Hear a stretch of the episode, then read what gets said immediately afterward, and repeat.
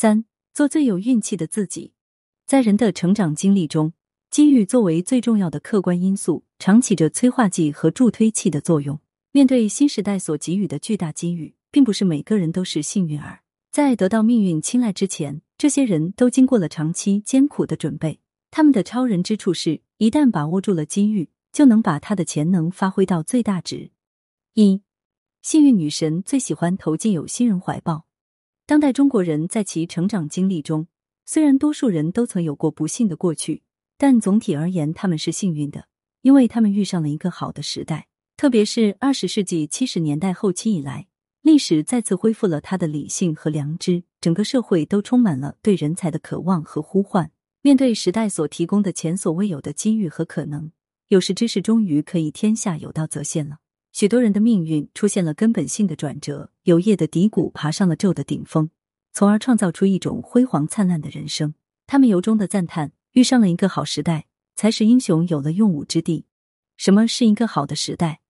好的时代就是一个能为人的发展提供更多机遇的时代，它使人们能有更多的自由去选择自己的命运，去改变自己的命运。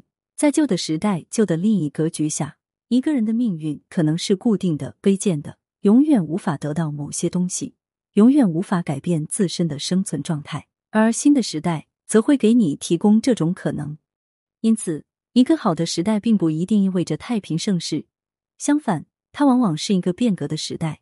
甚至是动荡的时代，旧的体制被打破，新的发展方向和前途又尚未确定，这是最需要人的创造力、想象力和勇气的时刻。无疑，这就是一场最大的机遇，仿佛为你提供了一张白纸，让你去画自己认为最美的图画。所以在历史发生重大变化的那些关键时刻，总是人才辈出的时刻。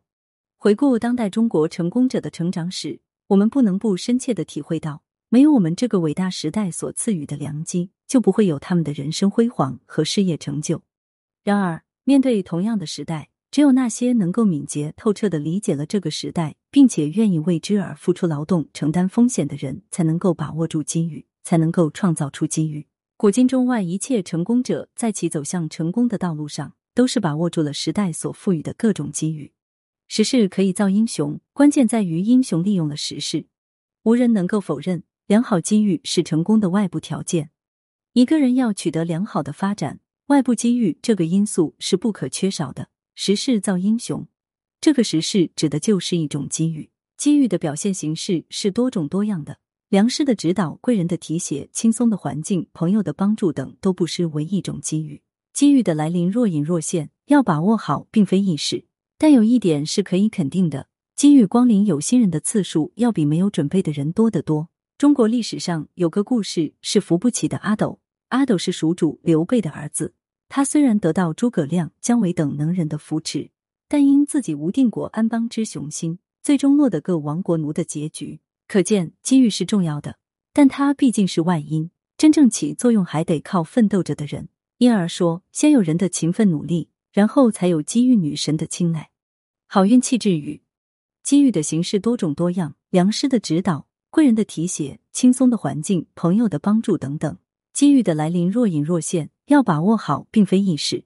但有一点可以肯定，幸运女神最喜欢投进有心人的怀抱。二，最大限度的发挥机会中所潜含的价值。许多成功者不仅是开拓机遇、捕捉机遇的能手，而且还是发掘机遇潜能、高效运用机遇的能手。他们的成功启示我们，一定要提高机遇的利用率，把机遇发挥到最大值。善于把机遇发挥到最大值，是他们创造绚烂夺目人生的秘诀之一。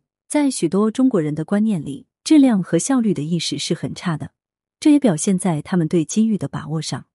有的人一生中曾有过许多很好的机遇，但他们不懂得充分利用这些机遇，结果丧失了使自己的事业更上一层楼的机会。也有的人抓住了机遇，但是并未理解到这一机遇的全部内涵，因此他们有可能取得一定的成功。但仍不免留下诸多的遗憾。事实上，对人的成功产生决定性影响的机遇的数量是很少的。这在一定程度上说明，充分注意利用机遇的质量，往往要比只注意机遇的多少更重要。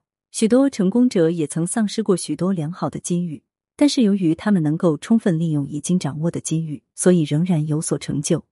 注重利用机遇的质量，就是要充分的理解机遇的内涵，最大限度的实现机遇所可能带来的种种裨益，以求对自己的事业产生最佳的效果。注重利用机遇的效率，就是要有一个清醒的有关投入和产出的概念，一定要把主要精力集中于那些可能产生最好结果的活动上，同时还要有一个时间的观念。力求使有限的投入产生最大的产出。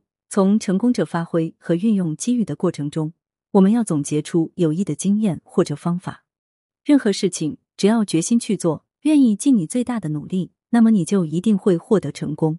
许多名人并无什么特殊的天资，他们只是做事认真，能在一定时期内把全部的精力和智力都投入到一项事业中去，结果就像凸透镜汇聚了所有太阳的光芒于一点。于是生命便开始燃烧。演艺圈大概是最能体现“一夜走红”这句话的。一部影片的轰动，便会使主演成为众人瞩目的大牌明星。虽然他们为了这一刻的到来已经奋斗了许多年，但是成名真的只需要一次机遇。由于他们能够把握住这一机遇，充分的施展自己全部的才能，把机遇中所潜含的价值最大限度的发挥出来，所以他们才变成了名人。固然，在今天。人们已经有了更大的选择自己人生发展方向的自由，但那种阴差阳错的事仍是不免发生。如有的人考入大学后被调配到自己所不喜爱的专业，或毕业后分到不对口的部门，这就使我们不得不深思当代中国名人的某些做法和态度。他们是怎样对待这种情况的？他们是如何取得成功的？把不幸也当作是一种机遇，这种积极的人生态度是他们成名的一大秘诀。好运气之语。任何事情，只要决心去做，愿意尽你最大的努力，那么你就一定会获得成功。成功的人之所以成功，是因为他们把握住了机遇，充分展露了自己全部的才能，并把机遇中所潜含的价值最大限度的发挥了出来。三，利用时势的变化，抓住赢的机会。个人的力量无论如何强大，与整个社会比较起来，都是渺小的、微不足道的，犹如大海浪尖上的一片树叶。要想成就一番事业，就必须认清形势，了解历史大潮的走向，掌握社会的脉搏跳动，顺应之，追随之，在客观条件的作用下，好风凭借力，送我上青云。这就是审时度势的功夫。历史上的名商大贾们都懂得审时度势的道理。美国有一个二十八岁的年轻人叫霍华斯，他在美国纽约的一个偏僻的小镇开了一家引人注目的商店，招牌上写着。吴美分之家店内陈列着琳琅满目的日用小商品，从廉价的帽子、袜子、鞋子到皮带、纽扣、针线，凡是大百货公司不经销而居民又十分需要的小商品，应有尽有。这些小商品一律售价五分，五美分之家开张以后门庭若市，很快就卖光了所有商品。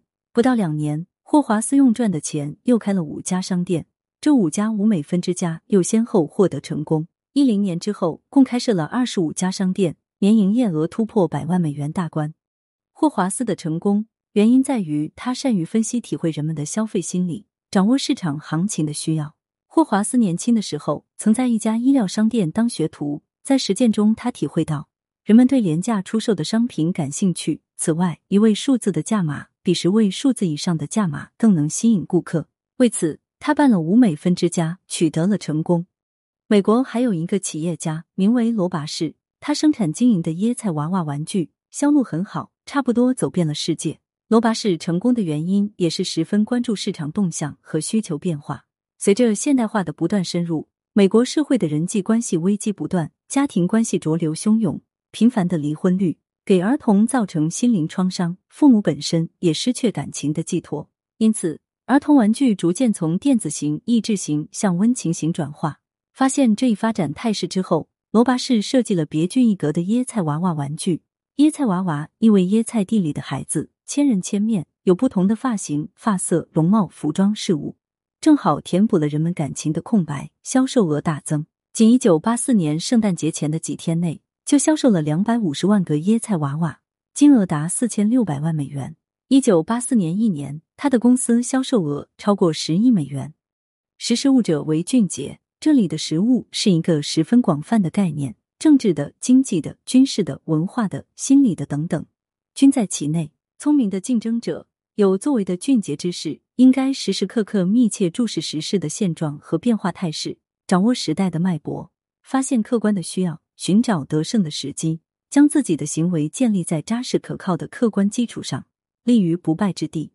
好运气之语：幸运的成功者就是聪明的竞争者，他们时刻注视时事的变化，掌握时代的脉搏，发现客观的需要，寻找得胜的时机，将他的行为建立在扎实的客观基础上，立于不败之地。这就是古训所言：“识时务者为俊杰。”四、培养善抓机遇的习惯和能力。有的人有一种误解，似乎机遇只存在于和体现在大事上，而不是一切问题上。而大事又差不多是指那类多少年才有一次的关系到人类命运的事情，因而机遇成了一种与己一类普通人无关，因而也不需要自己考虑和决定的东西。随之也就为自己的失败和无能找到了理论根据。这是错误的。其实任何事差不多都有个机遇问题，凡是有时间性的和人有关的要人选择的事情，就包含机遇，其难度也不一定就小，意义也不一定就不大。天下家国本同一理，只有在小事上养成了善抓机遇的习惯和能力，才能在大事上当仁不让，决断正确。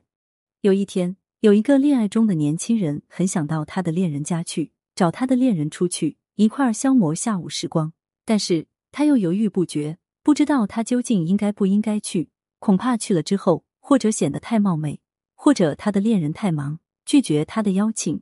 于是他左右为难了老半天，最后他勉强下了个决心，坐上一辆三轮车去了。但是当车一进他恋人住的巷子时，他就开始后悔不该来，又是怕这次来不受欢迎，又是怕被恋人拒绝，他简直就希望车夫把他现在就拉回去。车子终于停在他恋人的门前了。他虽然后悔来，但既来了，只得伸手去按门铃。现在他只好希望来开门的人告诉他说：“小姐不在家。”他按了第一下门铃，等了三分钟，没有人答应。他勉强自己再按第二下，又等了二分钟，仍然没有人答应。于是他如释重负的想：全家都出去了。于是他带着一半轻松和一半失望回去了，心里想：这样也好。但事实上，他很难过，因为这一个下午没法安排了。你能猜到他的恋人现在在哪里吗？他的恋人就在家里。他从早晨就盼望这位先生会突然来找他，带他出去消磨一个下午。他不知道他曾经来过，因为他门上的电铃坏了。那位先生如果不是那么犹豫不决，如果他像别人有事来访一样，按电铃没有人应声，就用手拍门试试看的话，他们就会有一个快乐的下午了。但是他并没有下定决心，所以他只好徒劳往返，让他的恋人也暗中失望。我们迎接一件事情的时候，是否有足够的决心，可以使事情的结果完全两样？又有一位先生，他听说某公司招考一个职员，这公司的待遇优厚，远景也好，他很想去试试，但是他怕自己能力不够，又怕万一考不取丢脸，于是他犹豫着，没有下决心，直到最后。他发现另外一个比他条件差得很远的人居然考取了，他才后悔自己为什么不去试一试。许多事是应该用勇气和决心去争取的。有一位做某单位主管的先生，有一种不允许别人有机会扰乱他意志的长处，往往还在别人啰啰嗦嗦的叙述事情的困难的时候，不等旁人说完，他已经把他的办法拿出来了，干净利落，绝不拖泥带水。当他下决定的时候，他只听懂了事情的始末，然后他就开始运用自己的思考和判断力。这时，他完全信赖他自己。至于来请示他的人，在他旁边唠唠叨叨所说的那些枝节的话，他是完全不去注意的，只偶尔哎哎两声答应着，因为那些话确实是扰乱人意，对解决问题毫无帮助的。所以他只要认清问题的症结所在，就完全凭事理去判断、去决定，该怎样就怎样。枝节问题不在考虑范围之内，他那种明快果决的本领十分使人折服，而我们一般人却常常做不到这样。当我们遇到问题的时候，时常并不是对这问题的本身不能理解，而是我们往往被枝节的问题所困扰。我们太容易被周围人们的闲言碎语所动摇，太容易瞻前顾后、患得患失，以至于给外界一种可以左右我们的机会。谁都可以在我们摇晃不定的天平上放上一颗砝码。随时都有人可以使我们变卦，结果总觉得别人都是对的，自己却没有主意，这真是我们成功途中的一个大障碍。要想扫除这种障碍，首先要训练自己对事理的判断能力，但更重要的是要训练自己在判断之后坚定、勇敢、有自信的去把这个判断付诸实行。对一个坚决朝向自己目标前行的人，别人一定会为他让路；而对一个踌躇不前、走走停停的人，别人一定会抢到他前面去，绝不会让路给他。两点之间，直线最短。我们应坚决朝着既定的方向走去，越直接越好。我们不能等到需要判断的时候再去听取别人的建议，我们应该在事先多采纳别人的意见，来做我们鉴定事理的准备。但到了决定的阶段，一定要坚决的信赖自己。好运气之语：对一个坚决朝向自己目标前行的人，别人一定会为他让路；而对一个踌躇不前、走走停停的人，别人一定会抢到他前面去，绝不会让路给他。五。良机总在风险中，识别时务，旨在洞察客观形势的发展动向，发现有利时机。发现时机的最终目的是采取相应行动，获取一定的利益。因此，识时务的结果自然是伺机而动，抓住机遇，伺机而动，历来为军事家所重视。著名军事家们都将放过有利时机看作犯了战争中不能犯的最大错误。美军新版作战纲要明确规定。各级指挥官要随时准备果断的利用战场上的一切机会。有人以为有好的机会谁都不会放过，其实不然。第二次世界大战中，当德军装甲部队越过阿登山区，逼近英吉利海峡，眼看就能切断三十余万英国远征军的退路时，希特勒竟命令地面部队暂停进攻，改由空军解决战斗。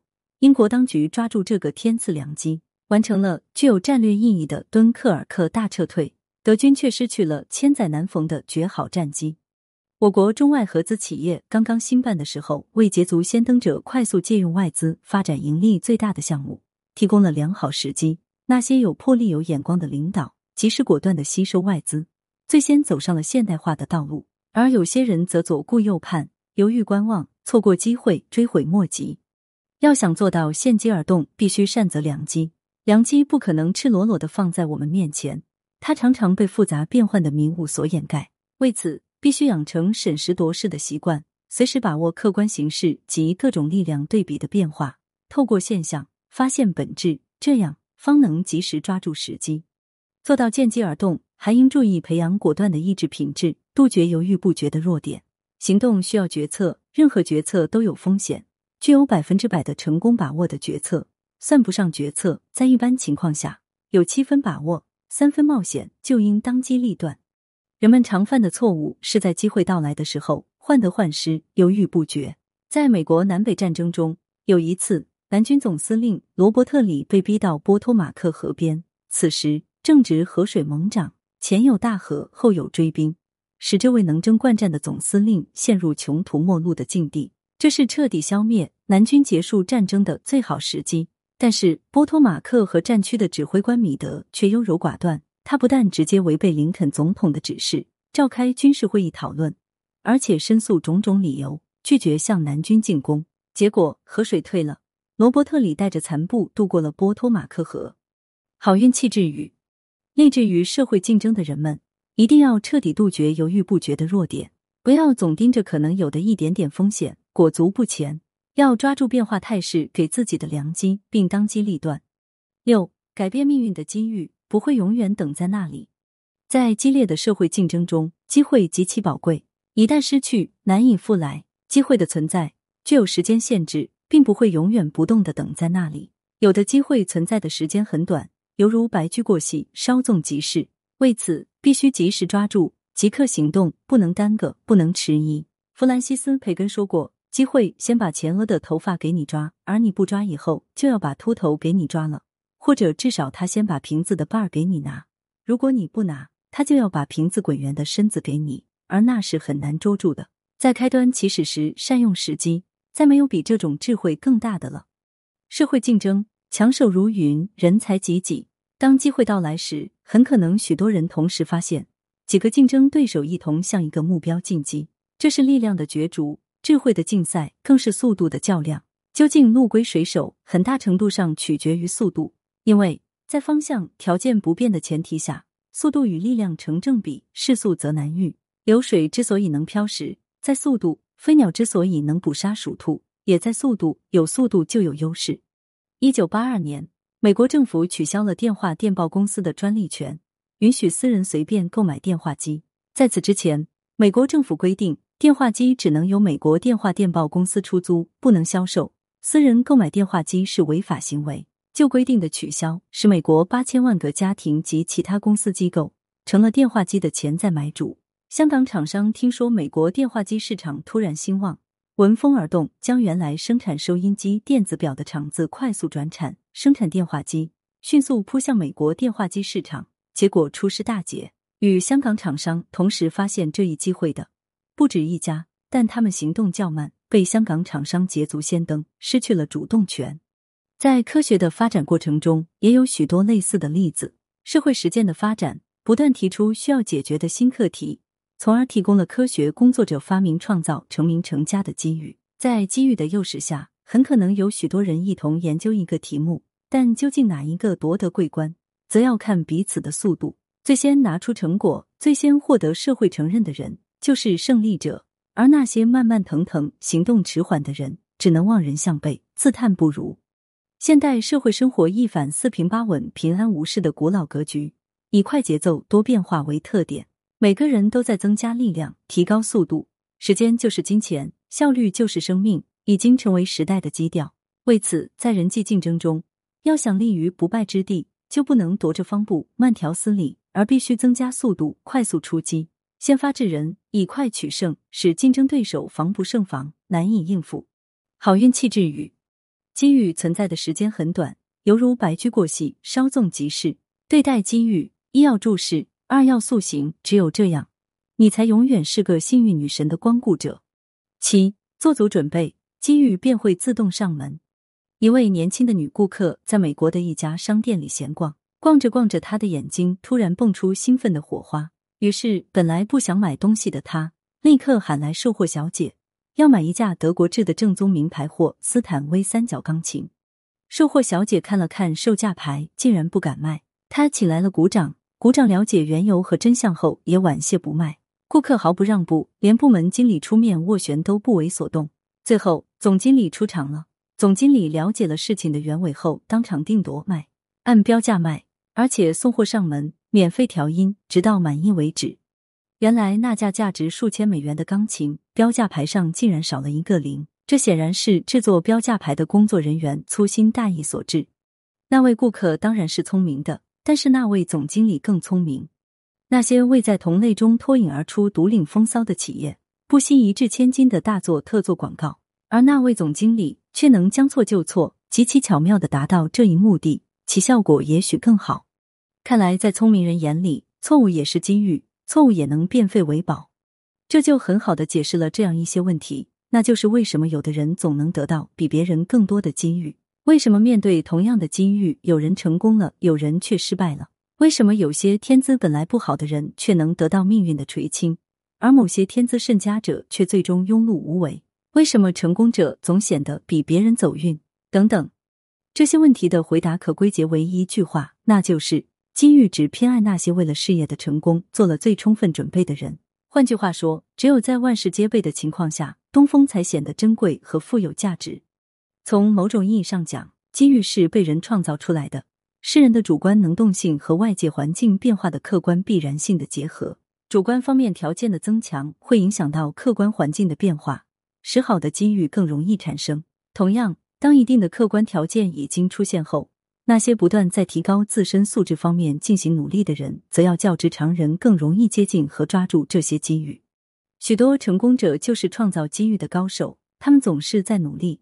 总是在奋斗。开始时，他们是在追寻机遇；而一旦当他们自身的实力积累到一定的程度时，机遇便会自动登门来访。而且，随着他们自身才能的不断提高，知名度的不断增加，其所面临的发展机遇也会相应的有质和量的提高。可以说，没有他们的这些主观努力，就不会有这么多的良好机遇。从这个角度上说，机遇是那些有准备的人创造出来的，是对其努力的一种肯定和回报。如果机遇可被每个人轻而易举的得到，那么这种机遇便显得没有多少价值了。事实上，机遇往往是一种稀缺的、条件苛刻的社会资源，要得到它，必须要付出相当的代价和成本，必须具备相应的足以胜任的资格，而这一切都离不开长期艰苦的准备。这就是金玉为什么更偏爱有准备的人的原因。虽然命运有时是不公正的，那些毫无准备的人获得了某种机遇，但从长远来看，这些人很少能有所建树。好运气之余：只有在万事皆备的情况下，东风才显得珍贵和富有价值。许多成功者就是创造机遇的高手，他们总是在努力，总是在奋斗。开始时，他们是在追寻机遇。